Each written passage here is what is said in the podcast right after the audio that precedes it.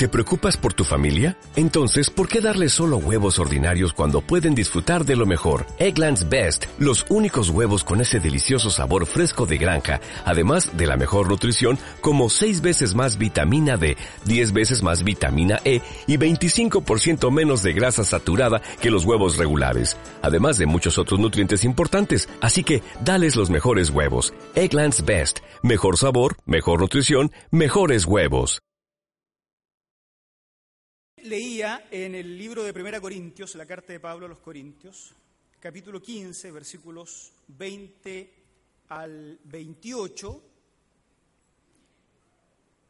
un texto bien interesante del apóstol Pablo hablando de la resurrección de Jesucristo. Lo vamos a ir leyendo en la medida que vamos avanzando en, en el sermón, así es que no lo voy a leer de nuevo al comienzo, pero lo vamos a ir leyendo igual.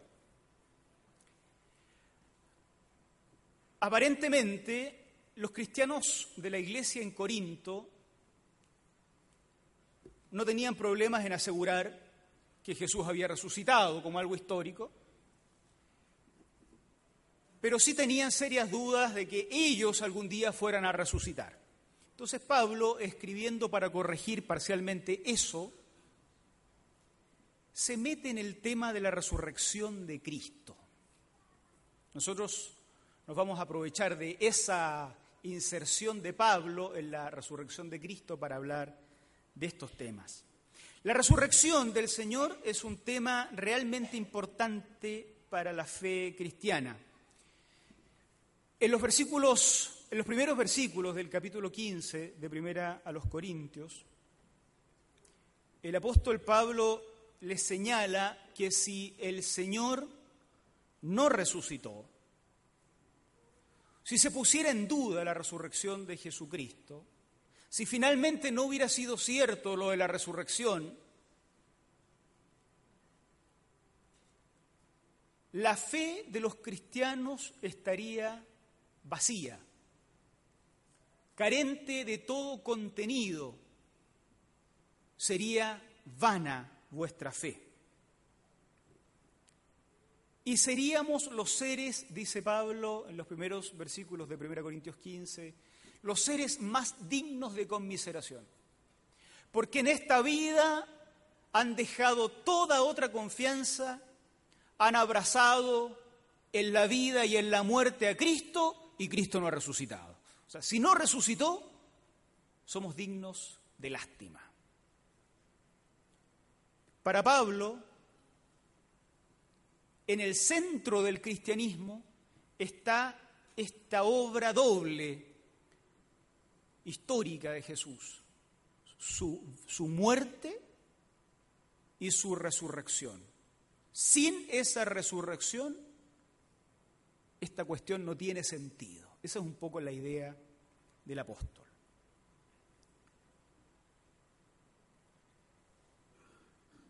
La resurrección de Jesús fue, es y debe seguir siendo central para todos los cristianos.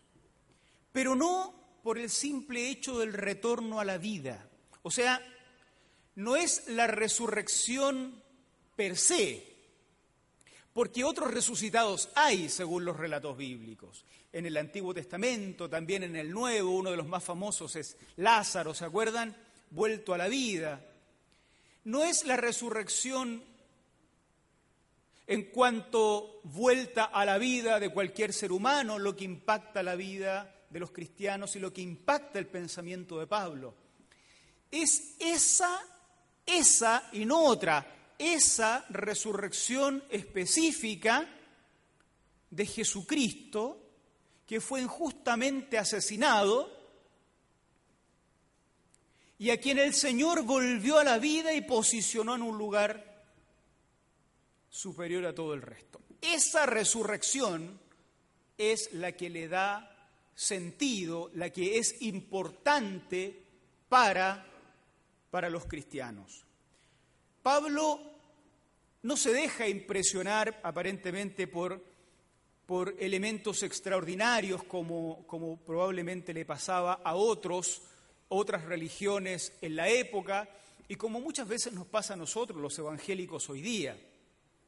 Uno como que se maravilla, el, que cuenta más milagros gana, el, que le pasó la historia más triste es mejor recibido, como que, como que uno, uno como evangélico está siempre mendigando cosas milagrosas, extraordinarias, lo que no es común.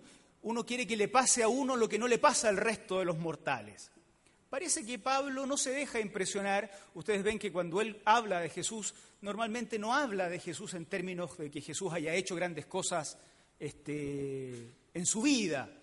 No cuenta que Jesús hizo expulsiones demoníacas, ni, narra muchos milagros de, de sanidad de Jesús o algo por el estilo. Pero la resurrección lo vuelve loco, permítanme esta expresión. La resurrección a Pablo lo trastorna completamente. Eso es lo realmente importante, que el Jesucristo a quien el, mundo mató, Dios lo haya levantado entre los muertos. Porque entonces Pablo no está siendo impactado por la exterioridad, por la superficialidad de la resurrección. Está siendo impactado por lo que esa resurrección significa en lo profundo, por lo que comunica al resto de los seres humanos y a la iglesia en particular. Y yo quiero proponer en esta línea tres eh, pensamientos sobre lo que la resurrección de Cristo significa para Pablo y proponerlo también como, como algo significante para nosotros dos mil y tantos años después. Primero, en la resurrección, me parece a mí, el Señor se nos, se nos muestra como el camino. En los versículos 20 al 23 dice así, pero ahora Cristo ha resucitado de los muertos, primicias de los que murieron es hecho. Pues por cuanto la muerte entró por un hombre, también por un hombre la resurrección de los muertos. Así como en Adán todos mueren, también en Cristo todos serán vivificados, pero cada uno en su debido orden. Cristo las primicias, luego los que son de Cristo en su venida el Señor se nos muestra eh, como el camino. La resurrección de Jesucristo, como decía hace unos minutos, no es, presentado, no es presentada por Pablo como algo ah, extraordinario en el sentido de lo que rompe las leyes de la naturaleza. Puede ser que Pablo esté relativamente habituado a otro tipo de resurrecciones, conoce la historia de Lázaro, otras más que se relatan en el Nuevo Testamento, y quién sabe cuántas más no se relatan y que así ocurrieron. Pero la resurrección de Jesucristo es presentado por Pablo como las primicias. Las primicias. Lo que le pasó a Cristo le va a pasar también a ustedes, los cristianos corintios, a nosotros, los cristianos de la Iglesia Alianza de Providencia o de donde quiera que vengamos. En este sentido, y esto lo decimos nosotros siempre, eh, los evangélicos tenemos esto, ¿no? La resurrección de Cristo viene a ser la esperanza de los, de los creyentes.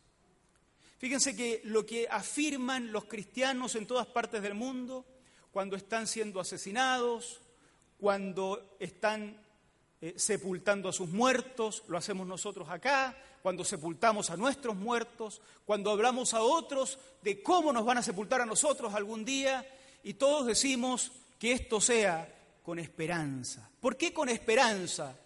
Porque hay uno que va delante de nosotros abriendo un camino por el que nosotros también pasaremos. Resulta que la muerte se apodera del Señor en la cruz, muere, festejan los criminales que lo ajusticiaron, pero la muerte no puede detenerlo y se levanta. sale de la muerte, entra en la vida y deja la puerta abierta, para que de aquí en adelante quienes entramos en la muerte, crucemos esa puerta también hacia la vida. Entonces Pablo presenta la resurrección como algo importante, primero, ¿por qué? Porque nos muestra un camino que también el resto de los creyentes seguiremos.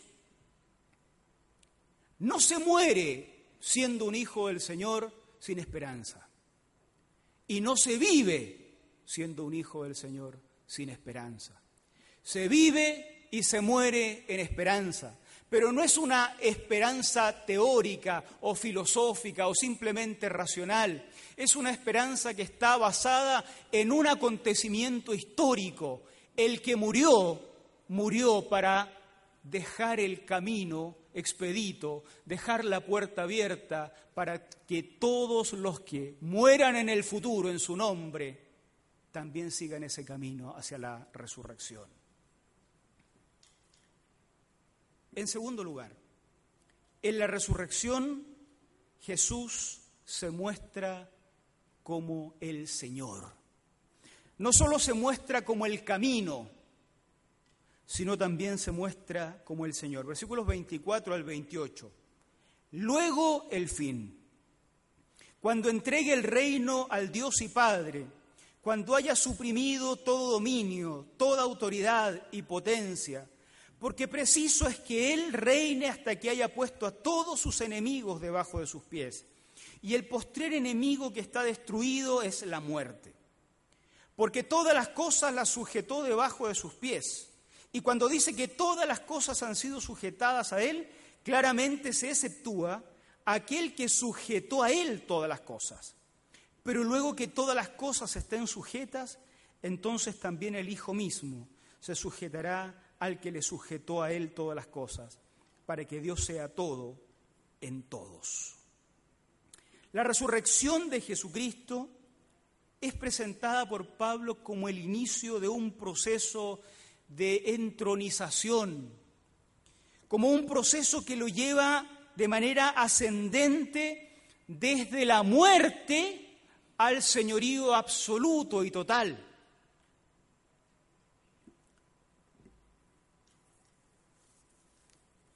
En otra epístola, también de la literatura paulina, hay un himno que no le conocemos la mm, eh, melodía, si no lo cantaríamos también, pero a, a, alguien se le ocurrió ya ponerle melodía y seguro que en algún lugar lo cantan. Ah, sí, nosotros lo cantamos también, a veces. ¿Y qué es un himno? Y se reconoce que es un himno, probablemente no inventado por Pablo, pero recogido por Pablo, integrado en su, en su epístola, que termina con estas frases. Por lo cual Dios también lo exaltó hasta lo sumo y le dio un nombre que es sobre todo nombre, para que en el nombre de Jesús se doble toda rodilla de los que están en los cielos y en la tierra y debajo de la tierra, y toda lengua confiese que Jesucristo es el Señor, para gloria de Dios Padre. Así termina un himno eh, en el libro de Filipenses. Pero este himno es la segunda parte. En la primera se nos dice que Él se humilló hasta lo sumo, haciéndose obediente hasta la muerte, no cualquier muerte, sino la muerte de cruz. A ese Jesús asesinado, supuestamente por la justicia de este mundo, el Señor lo levanta de los muertos pero no lo, no lo deja al mismo nivel del resto de los vivos. Lo exalta hasta lo sumo y le da un nombre sobre todo nombre. En este proceso, el Señor se va convirtiendo o va sometiendo a todos los poderes de este mundo bajo sus pies. A todos. Por eso la resurrección es para Pablo también la muestra del señorío, el anuncio del señorío de Jesucristo. En su, resurrección, el Señor se va convirtiendo en el Señor de los señores y el Rey de los reyes. Uno dice, pero no vemos que todos los poderes de este mundo se le sometan. todavía.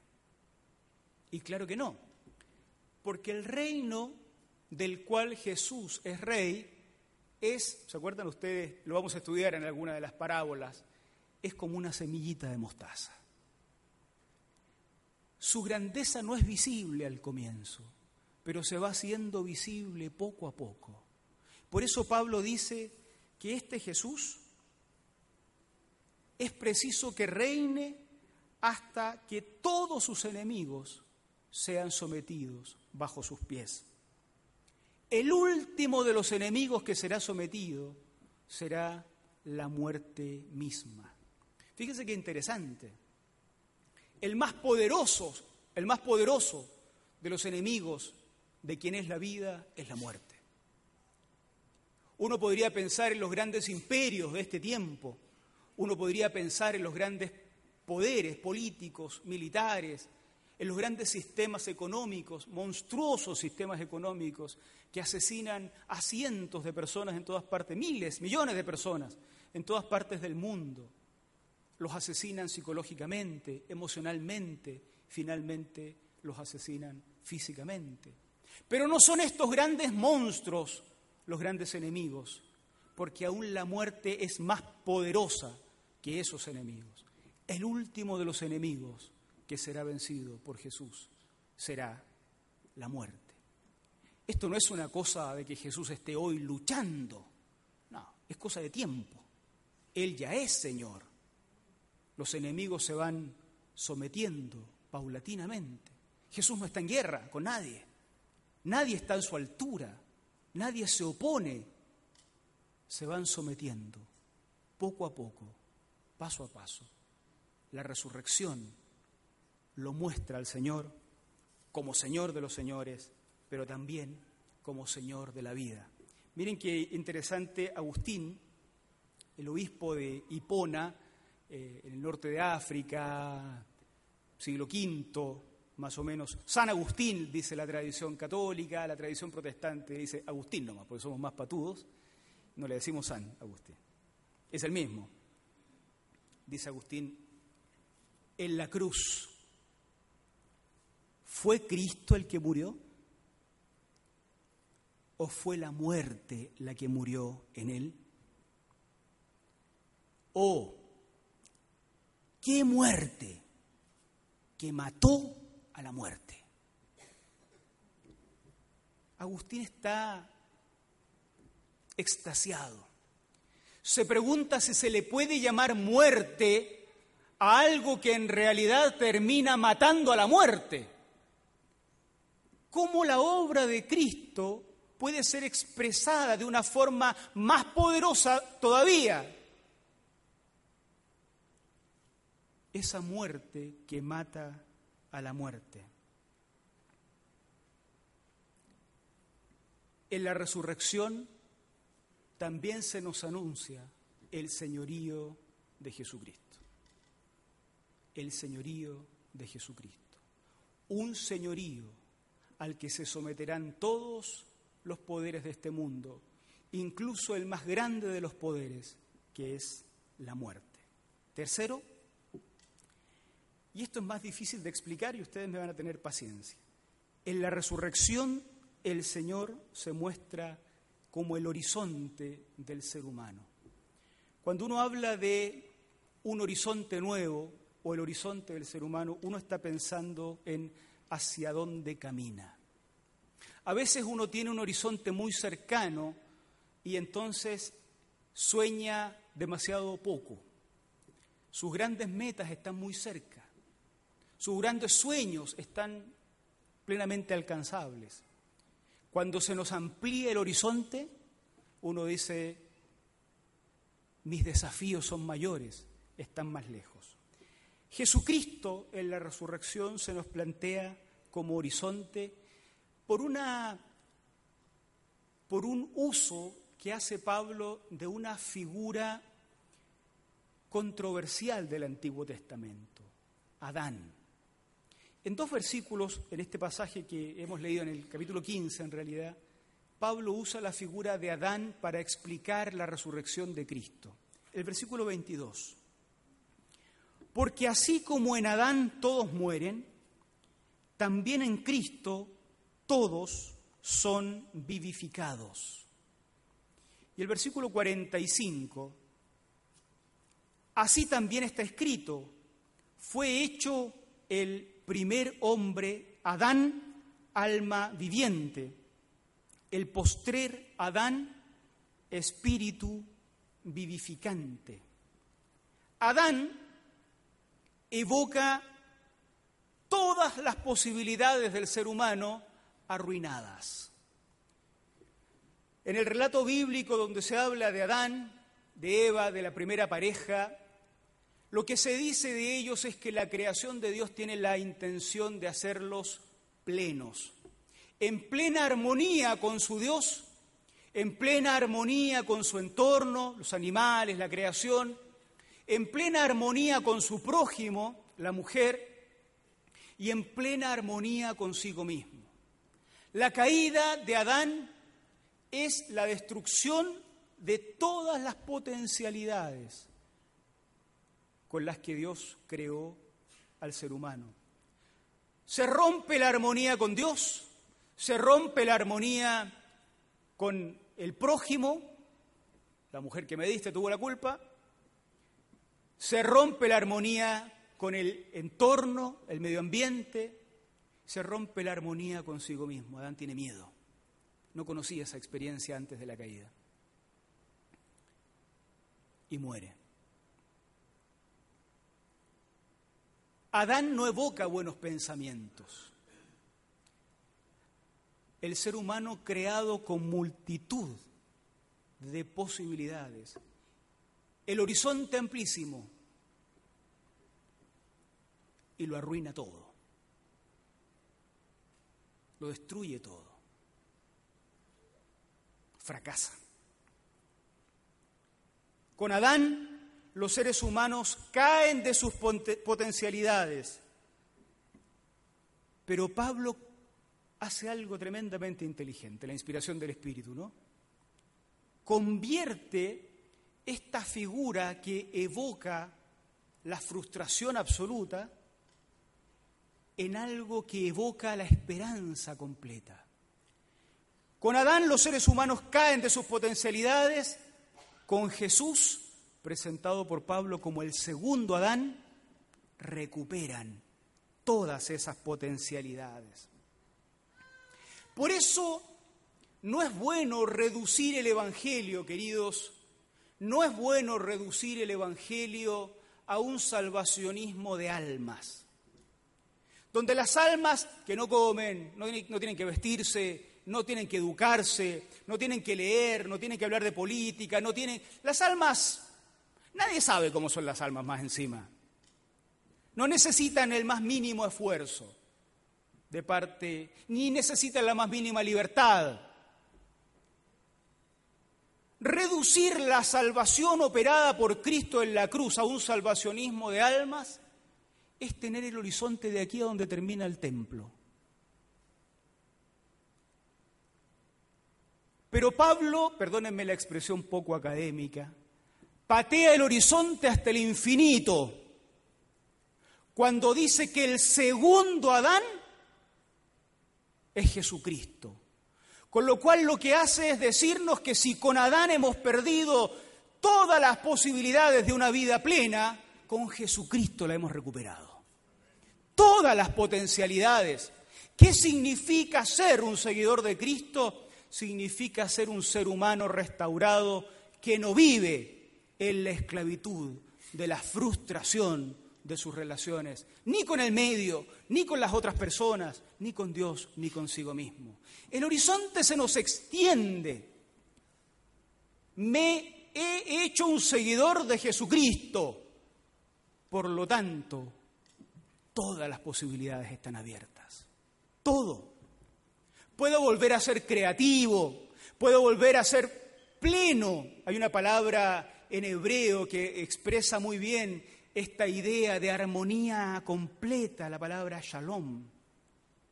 Estar en Cristo es estar en el shalom de Dios. Pablo lo logra con tan poquitas palabras convertir una imagen de frustración, de limitación, una imagen que evoca las, limitaciones de los seres humanos. Somos hijos de Adán, está todo perdido. Somos hijos de Adán, no tenemos más que una vida corta. Lo que hagamos en este mundo vale poco. Y Pablo convierte esta figura al hablar de Cristo como el segundo Adán. Y entonces ahora uno dice, no, yo soy hijo del segundo Adán. Por tanto, en esta nueva vida, en esta nueva naturaleza, en este nuevo camino, en esta nueva vida luego de estar muerto, mi horizonte es lejano, pleno.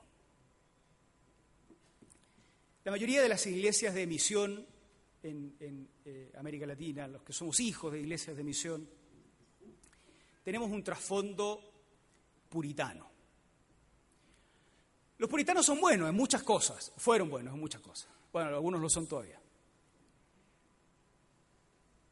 Pero si hay algo malo del puritanismo histórico, es esta tendencia a minusvalorar cualquier aporte que venga del ser humano normal.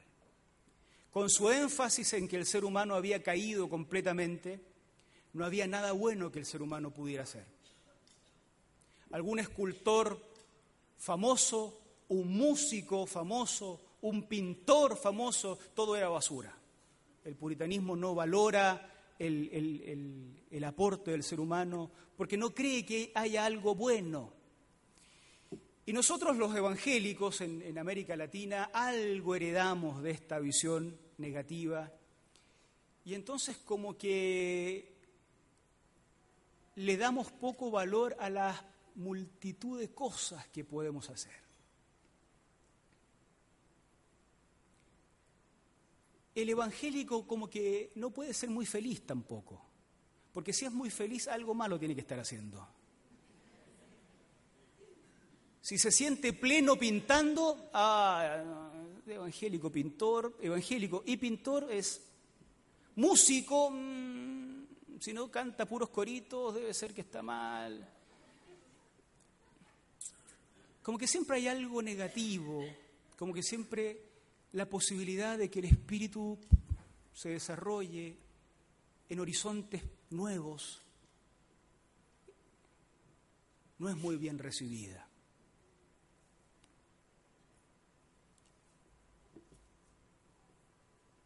Eso está mal. La resurrección de Jesucristo lo muestra como un camino que se me abre para la nueva vida. Lo muestra como el Señor ante el cual todos los poderes de este mundo se van a someter, pero también lo muestra como uno que me abre un horizonte, un horizonte que la caída en pecado de Adán me había limitado.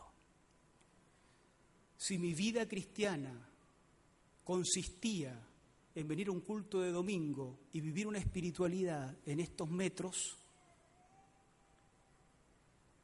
lo que hace Cristo es extender mi horizonte y decirme que ahora puedo ser pleno y que en todo lo que haga, con todas las habilidades, las potencialidades que Él nos ha dado, puedo servir a los que creen y a los que no creen. Y puedo hacer un aporte a esta sociedad y a otras sociedades. Y puedo contribuir a la gloria del Señor haciendo música, pintando, haciendo ingeniería, haciendo ciencia, construyendo, etcétera, etcétera, etcétera.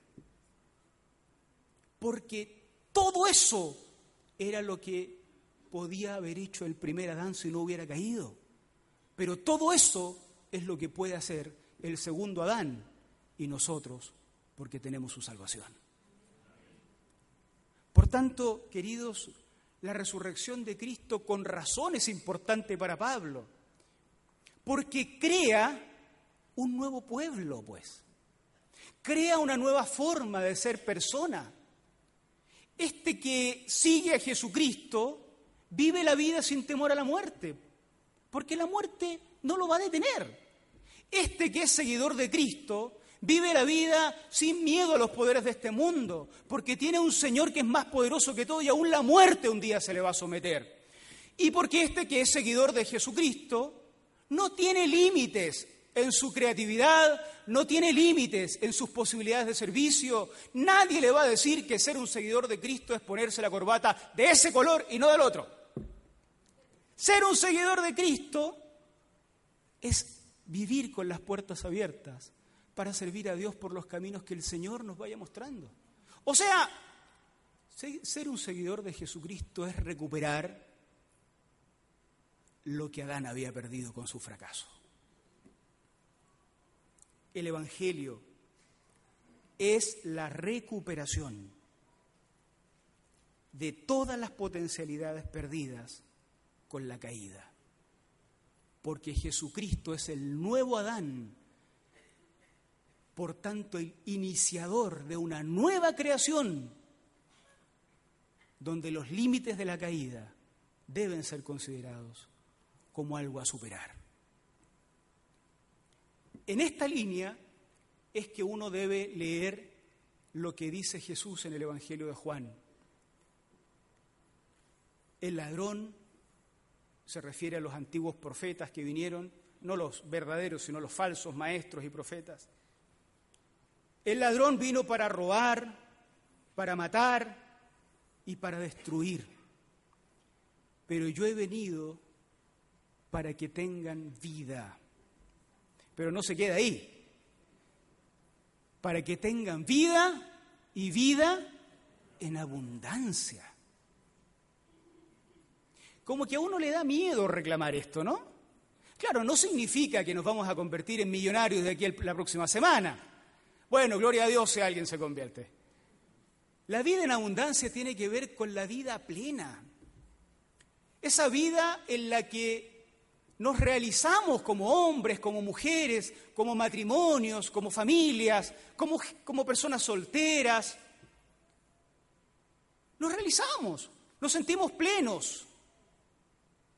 Dios lo llena todo, no hay cosas pendientes. Si hay una buena razón por la cual uno debiera esforzarse en cumplir los sueños, no es porque ya crié a mis hijos, o porque no, ya estoy viejo, no, porque ahora tengo la plata. Es porque somos cristianos. El cristiano debe ser pleno. A veces me toca hacer charlas prematrimoniales. Y una cosa que digo hace harto tiempo, algunos lo, habrán escuchado acá, los que tuvieron la mala suerte de tener charlas conmigo,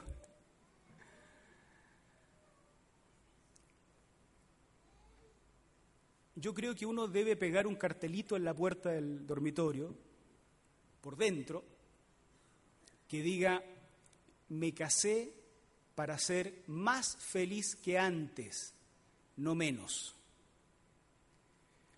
Porque si un día uno se levanta y se da cuenta que esta cosa se está convirtiendo en una lata, esta cuestión es de pedirse perdón todos los días, pues nos insultamos, nos ofendemos, nos amargamos, estamos más infelices que cuando éramos solteros. Algo hay que hacer, algo hay que cambiar. No, no, no cambiar ni al marido ni a la señora, ¿no?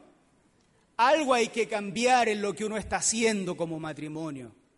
No nos casamos para ser más infelices, nos casamos para ser más felices. De eso se trata la cuestión. Bueno, con la fe pasa lo mismo. A veces uno tiene que pegarse un papelito en la Biblia que diga, no sé, me hice creyente para ser más pleno, no más esclavo que antes. Resulta que ahora que soy creyente, parezco esclavo. Vivo con más normas, vivo con más prohibiciones, vivo más infeliz, todos los días aterrado que me voy a ir al infierno si me enojo mucho rato. Una vida de frustraciones, una ¿qué somos? El primer Adán. Ese es el que cayó ese es el que está condenado. Ese es el que está, están sus eh, potencialidades truncas. Ese es el que está frustrado. Ese es el que vive en un nivel de infrahumanidad. Pero la nueva creación que parte con el segundo Adán es el que recupera todas las potencialidades. Nuestro pasado puritano hasta nos impide hablar de ser felices. Como que uno dice, hey, tenemos que ser felices y alguien dice, bueno, pero cuidado, que la felicidad no es lo único. Y, uno como anda, anda como asustado. ¿no? Cuidado, no no va a hacer que sea muy feliz esta semana. La resurrección de Jesucristo, piénsenlo así, se levanta de la tumba y arrastra con todo. Arrastra con todo. Con toda la condenación que pertenecía al viejo Adán. Arrastra con su condena. Arrastra con las consecuencias de su pecado hasta con la muerte, que era el justo castigo de su pecado, hasta eso promete eliminarlo el Señor. Por eso el apóstol está feliz con la resurrección y le dice a los cristianos corintios, el día que ustedes dejen de creer en la resurrección de Jesucristo, van a dar pena, van a ser pobres y miserables religiosos, fieles a una doctrina, fieles a un libro sagrado, pero incapaces de vivir lo que realmente logró Jesucristo. Nueva vida, nuevas posibilidades, una nueva criatura. Magistralmente Pablo usa la figura del nuevo Adán, el segundo Adán, para tirarnos una señal de qué es lo que hizo Jesús. Creó nuevos hombres y nuevas mujeres libres de los lazos de la destrucción, de la miseria, de la esclavitud, de la tristeza, de la angustia, de la oscuridad que provoca la caída. Este domingo de resurrección debiéramos repetirnos entre nosotros más firmes que Jesucristo ha resucitado. No para sorprendernos, como hace National Geographic o History Channel, con cómo el cuerpo se habrá y los átomos se habrán juntado de nuevo. No, a Pablo esas cositas no le sorprenden. Jesucristo ha resucitado pero hay que sorprenderse por lo que significa como posibilidad de vida para estos nuevos cristianos. La posibilidad de ser hombres y mujeres plenos, sin más temores, sin más ataduras. Eso hay que decírnoslo entre nosotros los que creemos, pero esto también hay que decírselo a los que todavía no han creído. Porque si a nosotros nos cuesta entender el gozo que significa la posibilidad de una vida en plena comunión y en plena armonía, ¿cuánto más les costará a los que ni siquiera saben quién es Jesucristo, pues? Estamos destruyendo nuestra naturaleza, nos estamos destruyendo como familias, nos estamos destruyendo como personas. Los que están solteros le dicen a los casados que ser casado es una mala idea, los casados le dicen a los solteros que ser soltero es una mala idea, los hombres le dicen a las mujeres que ser mujeres es lo peor que les pudo haber pasado, las mujeres le dicen a los hombres que ustedes están destruyendo este mundo. ¿Qué? Si hemos perdido la comunión entre nosotros, pues, si la caída destruye esas cosas, ¿cómo sería nuestra sociedad si pudiéramos anunciar con un poco más de éxito tal vez con más fuerza por lo menos, que Jesucristo ha resucitado, que hay una nueva posibilidad para todos, que es posible partir de nuevo. Si hasta hoy hay destrucción, mañana puede haber reconstrucción. Que Dios nos ayude, que seamos agentes de su luz, de su bendición, para nosotros primero, porque esto hay que llevarlo a la casa, ¿no? Y ahí hay que vivirlo. Uno tiene que primero convencerse uno mismo, y luego a otros, y luego a otros. Y muchos otros, les aseguro, necesitan esta buena noticia. Jesucristo ha resucitado. Jesucristo ha resucitado.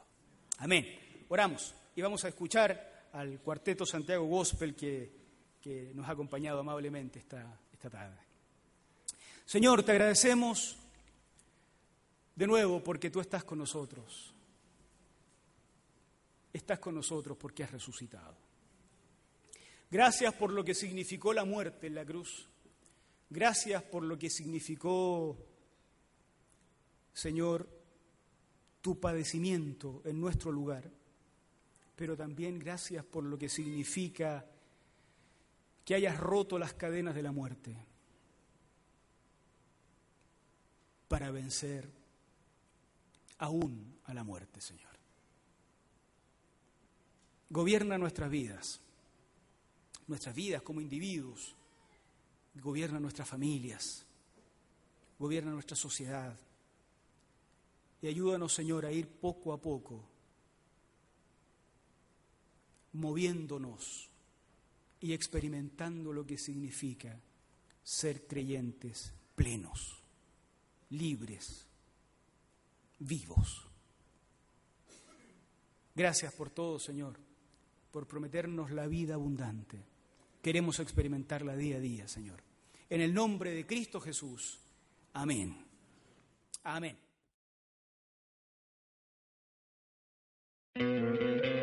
¿No te encantaría tener 100 dólares extra en tu bolsillo? Haz que un experto bilingüe de TurboTax declare tus impuestos para el 31 de marzo y obtén 100 dólares de vuelta al instante.